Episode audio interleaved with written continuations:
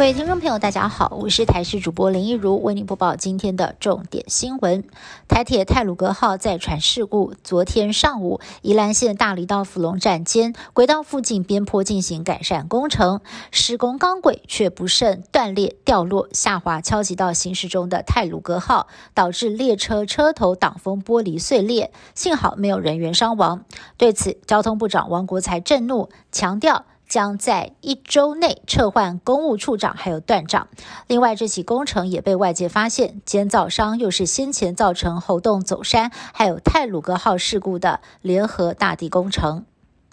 林炳书对立委高嘉瑜施暴，涉及七大罪状。由于有反复恐吓以及灭证之余，今天凌晨遭到法院裁定收押禁见。但是他移送看守所前，金句连发，不但是很酸，高嘉瑜应该会很开心，因为先前蔡总统被骂的时候，他私下就很开心，还说私密照有部分是高嘉瑜长进，自己并未外流。最后被问到收押有没有超乎预期，他则是冷笑回说：“人生已经至此，没有什么可以失去。”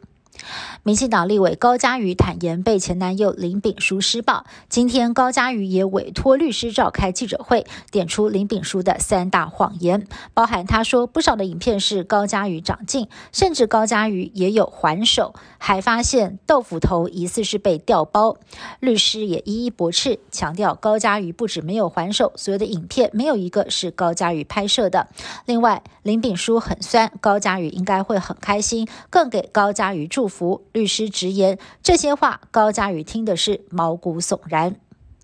美国出现了境内第一起感染 Omicron 变种病毒的案例，患者在十一月下旬从南非搭飞机返回美国旧金山，二十九号确诊，所幸症状轻微，目前自主隔离。所有掌握到的接触者检测也都呈现阴性。这名患者打完了两剂莫德纳，还没有打第三剂。虽然莫德纳药厂预计在明年三月份就能够推出改良版的疫苗，但是防疫官员佛气，要大家不要再等了，现在赶快去打加强剂。新型变种病毒 Omicron 蔓延全球，首度发现 Omicron 的南非在一号新增病例翻倍飙升，短短不到四个星期，Omicron 就已经成为了南非的主要变种病毒株。Omicron 带来的疫情远比 Delta 更凶猛，各省染疫的人数上升趋势明显。专家悲观的预测，未来单日的确诊人数甚至可能会一口气翻三倍。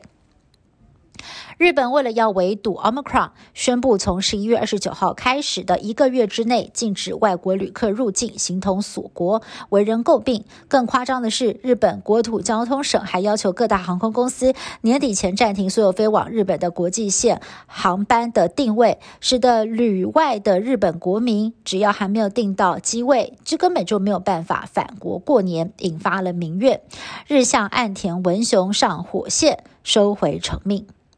以上新闻是由台视新闻部制作，感谢您的收听。更多新闻内容，请您持续锁定台视各界新闻以及台视新闻 YouTube 频道。